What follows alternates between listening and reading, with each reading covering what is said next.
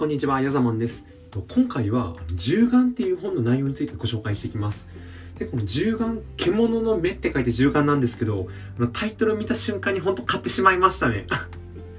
なんか、あの、まあ、心眼とか、まあ、この本の中でも出てくるんですけど、そういうのだったら聞いたことあったあったんですけど、あの、獣の目って、まあ、何のこっちゃと思って、パッて、あの、後ろのあらすじのところを見てみたら、もう面白そうで、これ速攻この本は買ってしまいました。でこの銃眼なんですけど、えっと、ある筋としてはあのすごい身元不明でただ凄腕のこう殺し屋のキリっていう男がいるんですね。でこのキリのところに実は1件があのボディーガードの依頼が入ってくるんですよ。でその依頼っていうのが森野さやかっていう女性を1週間守ってほしいっていう依頼なんですね。でこの女の子が17歳なんですけどただその森野さやかっていう子が実はあの未来を見通せる力まあ心眼っていうの能力を開花するかもしれないっていう女の子なんですよ。でそこでこういろんなあの人からこう命を狙われる危険性があるから守ってほしいって言われるんですね。でこの主人公のキリっていう男がまずもうめちゃくちゃかっこいいんですよ。まあ、見た目はすごいゴリマッチョとかではなくて、あの、登場、この本の中ではあんまり詳しく描写をされてないんですけど、いわゆるこう普通というか、もうどこにでもこういてこう、すごい馴染めそうな感じの、えっと、男なんですね。ただ、えっと、そのボディーガードスタイルっていうのが、もうどっちかって言ったらボディーガードじゃなくて殺し屋の方に近いんですよ。で、キリはあの、チームじゃなくて、まあ、あの運転手とかいたりするんですけど基本的にこう一人で守るのであのすごいこう守り重視ボディーガードで守り重視っていうよりはどっちかっていうとちょっとこう攻めのボディーガードをするんですよ。でどういうことかっていうとその切れて多分1週間とか1ヶ月かとかっていうあの期限を決めてボディーガードをするんですけどその中であえてちょっとこう殺し屋からそのターゲットというかクライアントを狙わせるような状況を作って逆にそこでこう自分がそのあの相手の殺し屋とかあの暗殺者をも捕まえて絶対にこうクライアントのあの保証あの安全を保証するっていうスタイルなんですね。いやかっこよくないですか？でこのキリあのいろんなところでまあ場面場面で描かれるんですけど、もう僕の中では完全にボディーガードっていうかもう殺し屋に近いような感じの男なんですよ。で、このキリ、もう一つ魅力的なのが、絶対にもう失敗はしなくて、そういうあの攻めのボディーガードスタイルなんですけど、やっぱりいろんなこうあの、クライアントというかから聞かれるんですね。今までそのスタイルで失敗したことありますかって。で、さやかも今回あの対象になる森のさやかも同じように聞くんですよ。キリは失敗したことあるのって。でもそこで、いや、一度もないって言うんですね。ただ、実はその、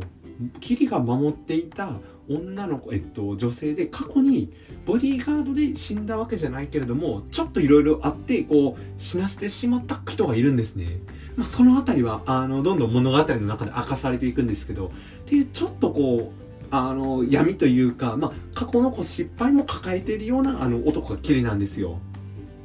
でこのキリっていう登場人物はもうすごい魅力的なんですけど物語が進んでいくにつれて、まあ、このキリが森のさやかをま護衛するんですね。でいろいろ狙われたりするんですけどその誰がこう狙っているのかっていうのがどんどんどんどん複雑になってもう全然わからなくなっていくんですよ。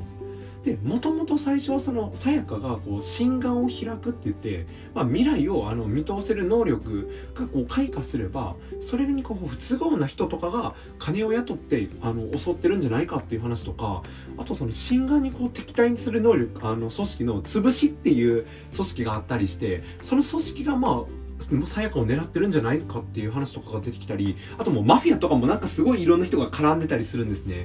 ただ結構後半になってもその誰が狙っててかつ何の目的でさやかを殺そうとしてるのかとかそもそもあれ本当に殺し合っているのかみたいなところがもう全然わからないんですね。こういうハラハラ感っていうのはその一つも面白いところですね。でいつそのさやかの心眼が開くのかとかそのまあ一つ今回そのさやかの心眼のポイントとしてあるのがお父さんのまあえっと、森田、森野かな？うん、何違う、川田か。川田も、あの、心眼を持ち主なんですけど、川田が、まあ、途中で殺されるんですよ。で、その診断の秘密とかっていうのも、こう、徐々に、あの、明かされていくっていうのが面白いところですね。で、最後に、なんと言っても、アクションシーンのところですよね。結構もう冒頭から、あの、ロシア人マフィアとかとキリがすごいやり合ったりするんですけど、キリはこう、マッチョで、まあ、筋肉的なところはそんなに劣るんですけど、あの、関節技とかがすごいんですね。で、一つ最後こう名言として出てくるのが、あの、筋肉は鍛えることができるけれども、関節は鍛えることができないとかって言ってて、あの、屈強な男をこう普通のキリが倒すっていうのは、もうなんかこう爽快感スカッとあるじゃないですか。っていうところですね、おすすめポイント3つです。その霧の人間性っていうところと、あとこう目的がどんどんわからなくなっていく、あの、護衛のまあ、話の流れ方っていうのと、最後もアクションのところですね。この3つがおすすめポイントで、ちょっと本自体はあの、分厚いんですけど、あの、どんどんサクサク読める内容かなと思うので、ぜひ興味のある人は一回読んでみてください。で、この作者の、えっと、大沢さんですね。なんか他にもいろんな本を書かれてるみたいで、僕はちょっと他の本は読んだことないんですけど、どれもタイトルが、あの、こう、悪夢狩りとか、なんか東京ナイトクラブとかって、多分ちょっとこう、ハードボイルド系というか、そういうかっこいい男のあの姿が描かれてる本かなと思うので、またちょっと他の作者の人も読んでみて、ぜひ面白い本があれば、またあの、紹介させてもらいます。じゃあ、あの、今日も最後まで聞いていただいてありがとうございます。ではまた。